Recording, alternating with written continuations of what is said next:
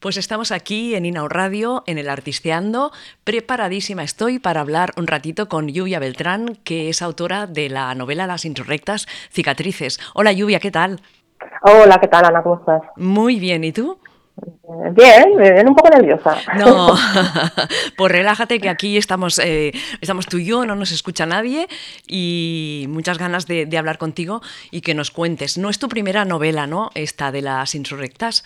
No, realmente es la tercera o la cuarta si contamos una antología de relatos que me autopubliqué, pero bueno, como no es novela, digamos que es la tercera. Tengo antes Fotografías la lluvia y Neurogénesis. Y he leído por ahí que has dado como un giro, ¿no? En tu, sobre todo en la temática y en la forma de, de escribir.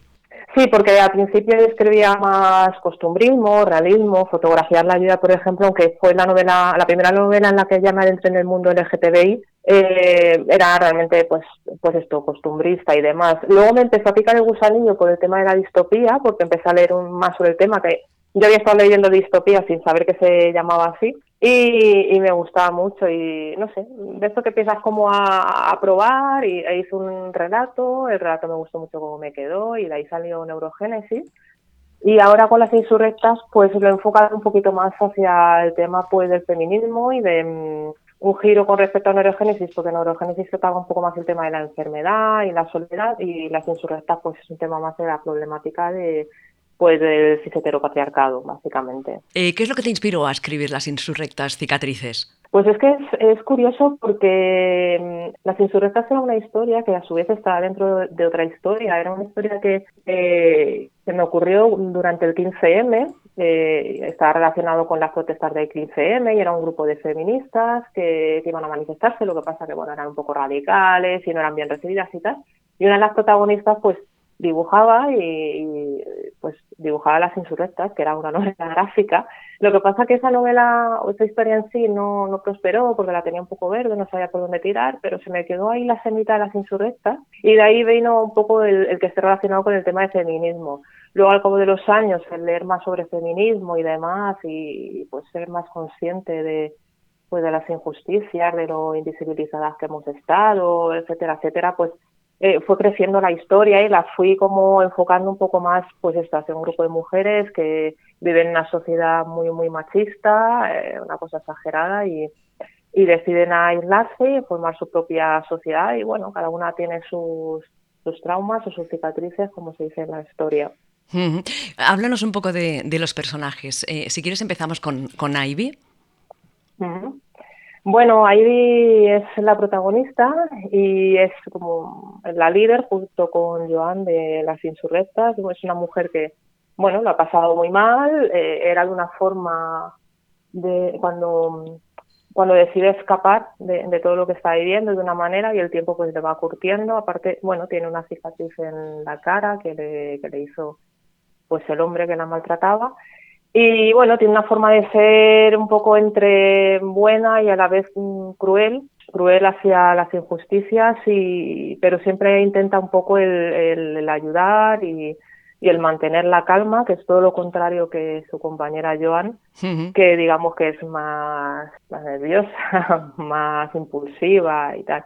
Y bueno, Ivy eh, es también mi personaje favorito de la historia porque es un personaje complejo por lo que ha vivido, por lo que ella mismo calla y lo que quiere contar y a la vez no se atreve a contar y, bueno, el, el, que no quiere ser cruel ni, ni, ni, hacer lo que hace, pero en el fondo pues es como es una consecuencia de lo que ha sucedido y no sé, y sufre una transformación a lo largo de la historia.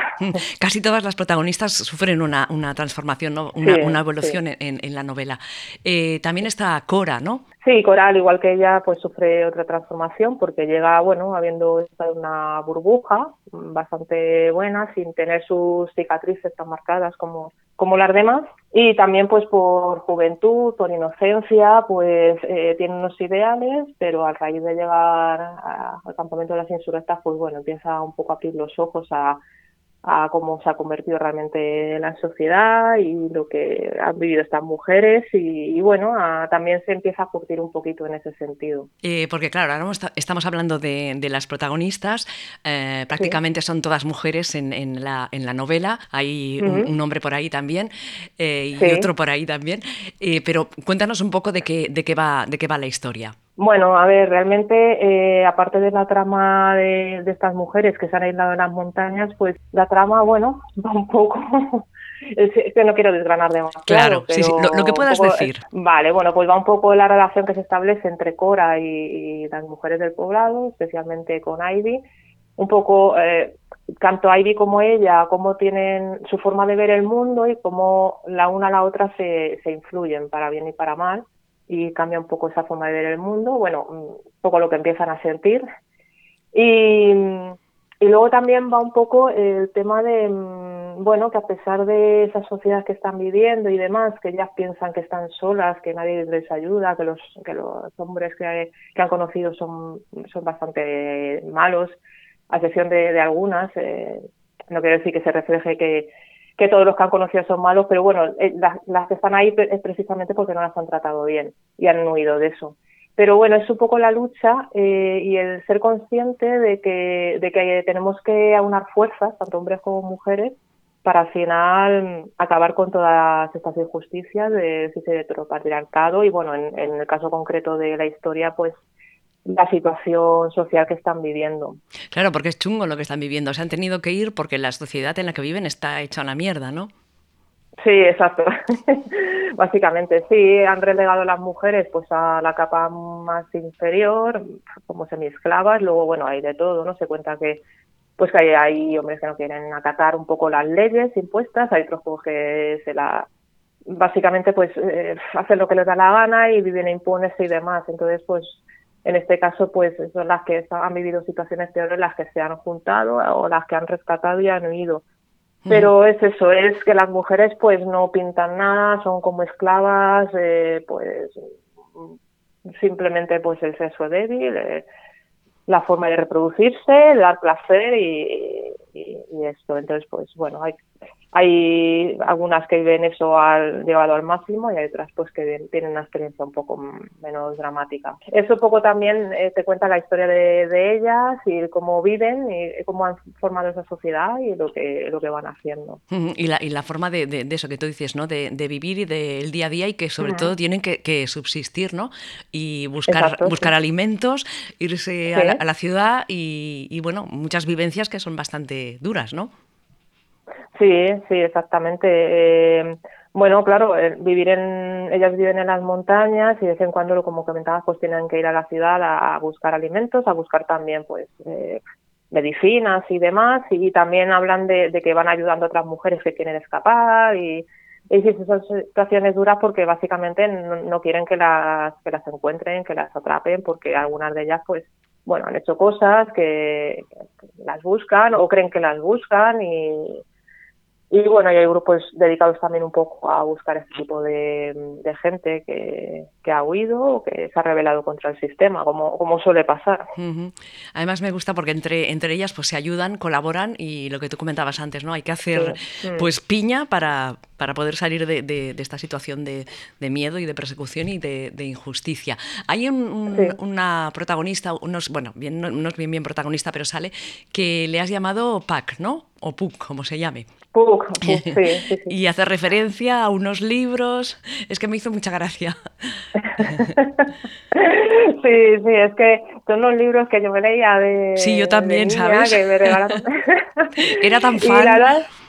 Sí, yo también, además me los iba regalando una madre, una amiga de mi madre y, me gustaba mucho, además todavía los tengo, de hecho, eh, cuando voy a, mi casa en Madrid, a veces los miro un poco por, la melancolía y tal, no me acuerdo exactamente de qué iba, más que, bueno, era una ciudad llamada Pu, que era un poco rebelde y demás, y creo que, que entre este tipo de libros eh, son donde, donde a mí me, me daba la cenita esta de me gustan los personajes de, de chicas que se rebelan, que no que no se atienden a las normas o que no son normativas y demás. Y, cuando estuve escribiendo la historia, o cuando estoy pensando en la historia, mejor dicho, y buscaba los nombres y demás, no sé por qué me vino a la cabeza este personaje que, bueno, no tiene nada que ver, la verdad, con, con, con de las insurrectas, pero era como un guiño, ¿no? A, a, esto.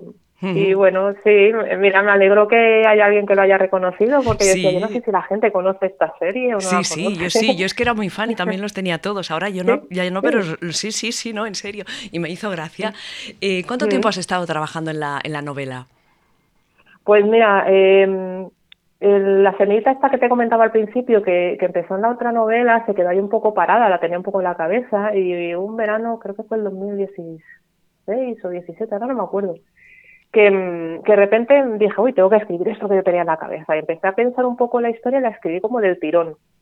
La escribí en, un mes y poco, algo que la verdad es que no, no me suele suceder hacerlo tan, tan rápido, tan seguido, además es que fui construyendo la historia sobre la marcha. Y los personajes, había algunos que sobre la marcha de pues ahora aparece tal o aparece actual. Y bueno, lo que es el, el manuscrito lo escribí en, en mes, mes y poco, y luego sí que he estado como una, un año, casi dos años, lo que es con revisiones, puliéndolo, corrigiendo pues las incoherencias, eliminando pues cosas que no, al final cuando escribes una historia así como del tirón, sin haberla planificado demasiado, aunque yo no soy de planificar demasiado, pero bueno, así mismo pues siempre te quedan cabos sueltos o o bueno, cosas que no enlazan, que no cuadran, y, eso, estuve como un año y pico que lo cogía, lo corregía, lo pulía, lo dejaba, lo dejaba descansar y lo volvía a retomar. Y al cabo del año y medio por ahí fue cuando me animé a, antes, a enviarlo, antes de, bueno, lo registré primero, luego me animé a enviarlo y, y, bueno, al cabo del tiempo. Y fue, y fue tu contacto con, con Les Editorial, ¿no? Sí, estuve buscando porque yo no, las veía en, redes sociales, pero no, no conocía mucho sobre ellas y, buscando editoriales las vi y dije, aquí puede encajar. Y se lo mandé y mira, Bárbara pues me contestó, le había gustado y... Y para adelante. la aventura. Muy bien. Lluvia, eh, yo pregunto, hay escritoras que cuando escriben sufren, ¿no? O sea, eso de la escritura es para un sufrimiento. ¿Tú cuando escribes sufres o disfrutas? Depende, depende de con cuál. Con, con las insurrectas disfruté muchísimo. En el, bueno, a ver, la historia es durilla, no se puede decir que disfruté con lo que, con la trama, pero disfruté, digamos, con la fluidez con la que me salía la historia. Yo creo que cuando un escritor, en mi caso, yo cuando disfruto es cuando la historia, la historia fluye, los personajes te parecen potentes y, estás sacando un poco de la cabeza lo que querías decir, que luego muchas veces lo lees y dices, ostras, esto no es lo que quería yo decir, pero bueno, suena bien, queda bien, al final me ha quedado bien y tal. Y disfrutas también cuando lees un poco el, lo que has escrito. Me pasó con las insurrectas y también con fotografiar la lluvia. Fotografiar la lluvia, de hecho, la escribí dos veces porque la primera versión fue un poco floja y la reescribí y la verdad es que fue un proceso bastante, bastante bueno. Pero, por ejemplo, con Neurogénesis no disfruté tanto y fue más, más duro, sufrí bastante más porque también es una historia compleja, eh, fue alargar un, un relato que había escrito y construir una trama alrededor, que todo cuadrara, que todo fuera creíble. Con esta sí sufrí bastante, pero yo por lo general, a no ser que tenga bloqueo, que no me salga la historia o, o que esté contando algo que no sé exactamente lo que quiera decir y no me salga, yo por lo general disfruto, disfruto bastante. ¿Y para escribir necesitas algún um, sitio? ¿Lo haces siempre en el mismo sitio o escribes, yo que sé, en cualquier sitio? Bueno, la verdad es que no te puedo decir que siempre en el mismo sitio porque me he cambiado varias veces de casa y siempre estoy buscando mi lugar, pero sí se tienen que dar las circunstancias, por ejemplo, el, el, estar sola o si hay alguien que esté dormido, por ejemplo. Cuando está mi mujer y está dormida, pues que no me puede molestar, pues no me importa, pero me gusta, aprovecho, sí. Me gusta escribir de noche, precisamente porque no hay estímulos, aunque a veces me pueda poner a lo mejor un poco de música de fondo o demás, pero bueno, no hay grandes estímulos por el ruido de los vecinos, de la calle. Y entre eso, la soledad, el, poder meterme en la historia, en lo que escribo y, el, sentir que tengo como toda la noche por delante, esas son como las condiciones que, que más me gustan. El lugar, pues sí, sí, es un, un sitio como más eh, encerrada o apartado, pues mejor, pero bueno, ha habido veces que no ha podido ser así. Y también me gusta pues eh, tomarme un café o a lo mejor comer alguna onza de chocolate o cosas así que, que como que me, me impulsan y no sé, me, ayudan un poquito, sobre todo el café. ¿Eres muy perfeccionista con lo que escribes? Eh, ¿Te lo miras una vez, otra vez? no ¿Sí? Sí, sí, bastante. De hecho, bueno, eh, me gusta mucho, soy bloguera, eh, antes escribía mucho, tenía como un par de blogs, escribía muchísimo y demás. Y desde que saqué mi web oficial, que la quise hacer como un poco más, eh, no sé, como más en serio, un poco más profesional, mm, escribo poquísimo por esto, porque como soy tan perfeccionista, puedo tardar en escribir un post muchísimo tiempo, porque es como, no, esto no, hay aquí tal, aquí Pascual, esto lo cambio, esto no sé qué. Igual que lo que te comentaba las insurrectas, que estuve como un año o dos años corrigiéndolas porque quería que, que, que, luego el resultado fuese, no, sí, esto es lo que yo quiero contar y esto tiene que quedar perfectamente enlazado y demás y, bueno siempre pues cuando luego las corrigen terceras personas siempre encuentran cosas obviamente porque hay cosas que se te escapan o que no eres consciente y demás. Pero sí que cuando entrego un texto me gusta haberlo pulido mucho y, no sé sí, soy profesionista en ese sentido. Y cuando vas escribiendo vas enseñando lo que escribes a alguien o hasta que no está acabada no, no lo muestras no me gusta dejar de leer las cosas mientras las voy escribiendo porque no me gusta que me como que me influyan no o que me condicionen. Eh, que a lo mejor dejar algo que me digan ay no sé y tal y, como que eso te desmoraliza y, me da miedo dejarlo en un cajón no de no gustaba pues lo abandono no prefiero hacerlo o tener algo aunque no esté terminado pero tener algo ya y decir mira tengo a ver qué te parece o si necesito ayuda a, a mi mujer muchas veces le consulto la no sé, oye, pues aquí es que no sé por dónde tirar o tal, pues se lo dejo leer y para que me dé ideas y demás. Pero por lo general me cuesta mucho hablar de lo que estoy escribiendo, no me gusta contar nada. Te digo, estoy escribiendo algo, pero no te quiero contar de qué. Vale. Y eso, y, y, si no está medio terminado, no, no me gusta tampoco dejarlo leer. Soy perfeccionista en eso también. Bueno, eso está bien. A veces está bien. Si, no, si no vas hasta muy, muy para allá, está bien. ¿Por qué tendríamos que leer las insurrectas? Bueno, esta es la típica pregunta que, cuesta mucho responder. Porque sí, tienes que decir porque sí y ya está. Porque sí, porque lo he escrito yo y porque sí, ya está. No, porque, a ver, yo creo que mm, no creo que sea una historia excepcional, pero puede que sí que sea una historia un poco diferente. Mm, ahora yo creo que en nuestro país están saliendo por fortuna muchas autoras jóvenes, sobre todo, que también las hay más adultas que escriben por fin sobre personajes femeninos fuertes, sobre bueno, mujeres LBT y sin vivir traumas, sin vivir, eh, sin que salir del armario sea un sea horroroso y tal. Y, yo creo que, que bueno, eso también resta un poco de originalidad, digamos, a, por ejemplo, a las insurrectas, ¿no? Eh, yo creo que tendrían que leerlo para, para leer una historia diferente y, no sé, es que no. No, eh, es que lo estás diciendo muy bien, ¿eh? porque es una historia totalmente diferente a la que no mm. estamos acostumbradas, porque las historias a ver, ahora hay mucha más literatura lésbica o LGTBI, pero que las historias siempre son las mismas, ¿no? Chica conoce chica, pim pam, se mm. enfadan, no sé qué, y ya está. Aquí no, la historia es diferente, ya es un planteamiento diferente. Y nada, yo quiero felicitarte por, por esta novela, me lo he pasado muy bien, muy bien leyéndola. Y, me alegro que te hayas dentro de la dureza, porque a veces me pensar ahora. no, sí dentro de la dureza, pero yo espero que la gente la disfrute. Sí, no, yo creo que la disfrutarán, que, que se metan en, la historia y no podrán dejar, dejar el libro. Si la, las Insurrectas Cicatrices fuera una canción, ¿qué canción sería? Difícil. Ahí también me has pillado, porque de hecho cuando Bárbara me pidió hacer una playlist, bueno, yo tengo varias canciones de mm, que me inspiraron durante la escritura y, me viene a la cabeza Llévame muy lejos de Amaral, porque creo que, que un poco la, relación que se establece entre Ivy y Cora, pues la refleja así un poquito, no literalmente, pero, pero no sé. Eh, me, me cuadra bastante. Bueno, dice lo de llévame muy lejos eh, de este país sin corazón. Llévame muy lejos, eso lo refleja muy bien. Lluvia, ¿estás trabajando ya en algo más o de momento ya has escrito ahora que leamos la novela? Sí, estaba antes de antes de que me diesen el ok a la, a la novela, pues ya, estaba pensando en otra, estaba trabajando en otra. Bueno, yo siempre tengo en la cabeza muchas historias, hay algunas que las tengo inconclusas, como esta que te comentaba del 15M. Y bueno, estaba con, con una que la dejé un poco paradilla por el tema pues de correcciones y demás, porque me volví a volcar en las insurrectas para entrarme en la historia y centrarme en, bueno, que saliera lo mejor posible y, y ahora he vuelto un poco a, otra distopía que no tiene nada que ver con las insurrectas, es otro giro dentro de lo que es distópico social, pero no va hacia el feminismo ni hacia el, machismo cruel. Es diferente, es un poquito diferente para cambiar también un poco de, registro. Siempre me gusta cambiar en cada libro, no, no encasillarme, aunque sea un género como la distopía, el costumbrismo, no, no me gusta encasillarme y siempre hacer historias diferentes con personajes que sean diferentes a, a los que vienen de antes. ¿Y no has pensado que se podría llevar al cine esta novela?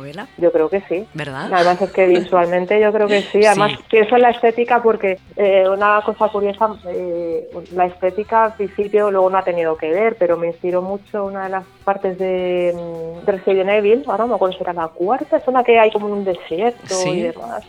Estéticamente me, me, inspiraba mucho cuando, cuando pensé en la, como novela gráfica, pero luego hay muchísimas películas distópicas que o cyberpunk que, que, vamos que reflejan muy bien lo que se trata en el libro. Yo creo que la esta se haría fácilmente porque al fin y al cabo no, no te habla de, de, una ciudad muy futurista ni demás, sino mm. básicamente las localizaciones son las montañas y una ciudad muy degradada. Así que yo creo que si alguien se anima, se va a resultar muy sencillo. Lo más complicado será pues llevar quizás un personaje como Ivy que sea capaz de transmitir lo que ella refleja. Ajá pero seguro que seguro que encontrarían una actriz capacitada. Sí, no, sí, convencida que sí, pero quiero decir que sería lo más complicadillo porque por lo demás yo creo que será muy fácil de sería muy fácil llevarla. A veces se animan. Exactamente, a ver si alguien. yo, no sé si son todos los, autores, pero yo creo que, que, la mayoría tenemos con la ilusioncita esa de no me sale la palabra ilusioncita de no de, si alguien se fija en la historia y hace una peli, una serie y tal, ahí, no como esta esta finita ahí, no sé. Sí, sí. emociona un poco. Claro que sí. Pues Lluvia Beltrán, muchísimas gracias por estar con nosotras. Felicitarte, de, felicitarte de nuevo por la novela y nada, cuando, cuando publiques otra cosa, ahí estaremos para charlar contigo. Pues muchas gracias, te lo agradezco. Me ha encantado hablar contigo y bueno, eh, y que me escuchen. Claro que sí. Que, Espero que la gente se anime a leer a las insurrectas. Exactamente. Pues muchísimas gracias. Un abrazo muy fuerte. Gracias, un abrazo.